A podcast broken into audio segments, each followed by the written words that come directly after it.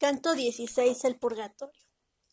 La oscuridad del infierno y la de la noche privada de estrellas bajo un mezquino cielo totalmente obscurecidos por las nubes no echarían sobre mi vista un velo tan denso como el humo que allí nos envolvió. Era tal la sensación de su punzante aspereza que no podían los ojos permanecer abiertos, por lo cual mi sabio y fiel acompañante se acercó a mí, ofreciéndome su hombro como va el ciego detrás de su lazarillo para no extraviarse, ni tropezar en cosa que le ofenda o acaso le origine la muerte, así caminaba yo hacia aquel aire espeso y acre, atento a la voz de mi guía, que no hacía más que repetirme Cuida de no separarte de mí. Oía yo voces, cada una de las cuales parecía rogar a fin de obtener paz y misericordia del Cordero de Dios que borra los pecados, el principio de su oración era solamente Agnus Dei. Todos pronunciaban estas palabras a un tiempo y con tan igual tono que parecía existir entre ellos una perfecta concordia. Maestro, dije, ¿son espíritus esos que oigo? Lo has acertado, contestó. Van desatando el nudo de la ira. ¿Quién eres tú que hiendes nuestro humo y hablas de nosotros como si contaras aún el tiempo por calendas? De esta suerte habló una voz, por la cual el maestro me dijo Responde y pregúntale si por aquí se va a lo alto. Entonces dije yo Oh, criatura que te purificas para volver a presentarte hermosa ante aquel que te hizo.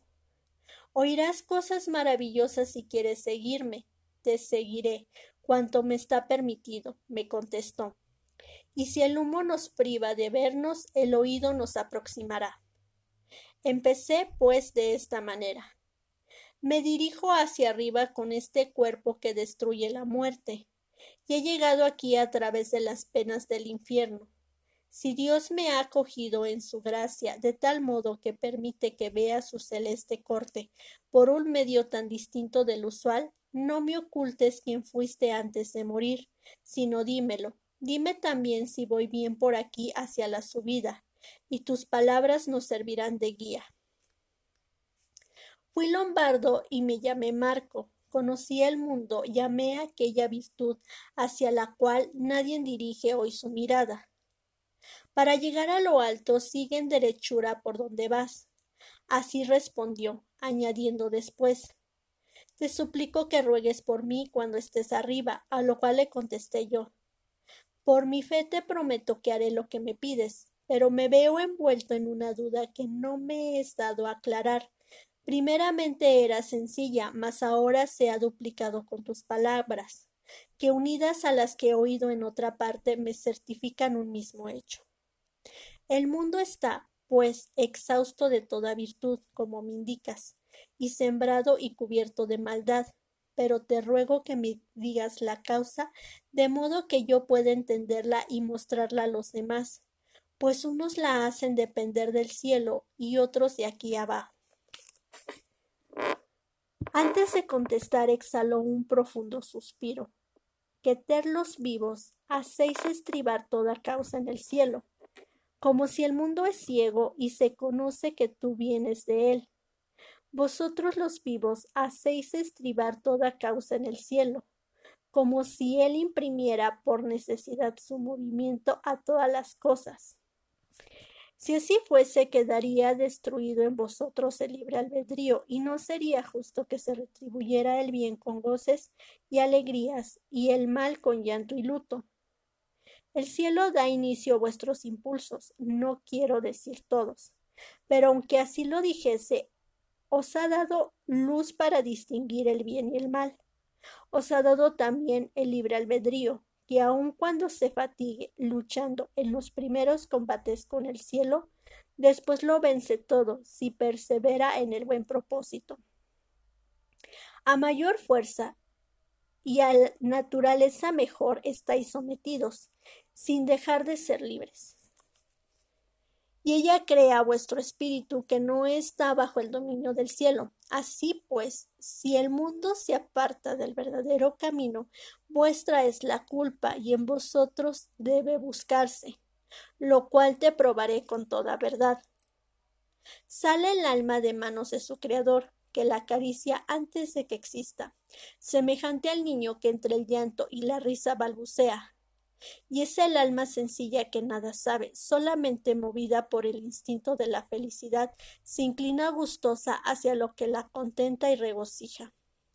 Desde luego siente placer en los bienes más mezquinos, pero en esto se engaña y corre tras ellos, si no tiene guía o freno que tuerza su inclinación. Por eso es necesario establecer leyes que sirvan de freno y tener un rey que sepa discernir al menos la torre de la verdadera ciudad. Las leyes existen. Pero ¿quién se cuida de su cumplimiento? Nadie. Porque el pastor que precede a las almas puede rumiar, pero no tiene la pezuña hendida, por lo cual, viendo todo el rebaño a su pastor cebarse únicamente en aquellos bienes de que él es tan codicioso, se apacienta de lo mismo y no pide más. Bien puedes ver por esto que en el mal gobierno estriba la causa de que el mundo sea culpable, y no en que vuestra naturaleza esté corrompida. Roma que hizo bueno al mundo solía tener dos soles, que hacían ver uno y otro camino, el del mundo y el de Dios. Uno de los soles ha obscurecido al otro, y la espada se ha unido al báculo pastoral. Así juntos, por fuerza, deben ir mal las cosas, porque estando unidos no se temen mutuamente. Si no me prestas crédito, repara bien en la espiga, pues toda hierba se conoce por su semilla. En el país que bañan el Po y el Adigio solía encontrarse valor y cortesía, antes de que Federico tuviese contiendas. Hoy, todo aquel que dejara de acercarse a aquellas provincias, por vergüenza de hablar con hombres probos, puede pasar por ellas, seguro de que no hallará ninguno. Bien es verdad que aún existen allí tres ancianos en quienes la edad antigua reprende a la moderna, y les parece que Dios tarda en llamarlos a mejor vida. Son estos Conrado de Palazzo, el buen Gerardo y Guido de Castel, a quien mejor le llaman, al estilo francés, el lombardo sencillo.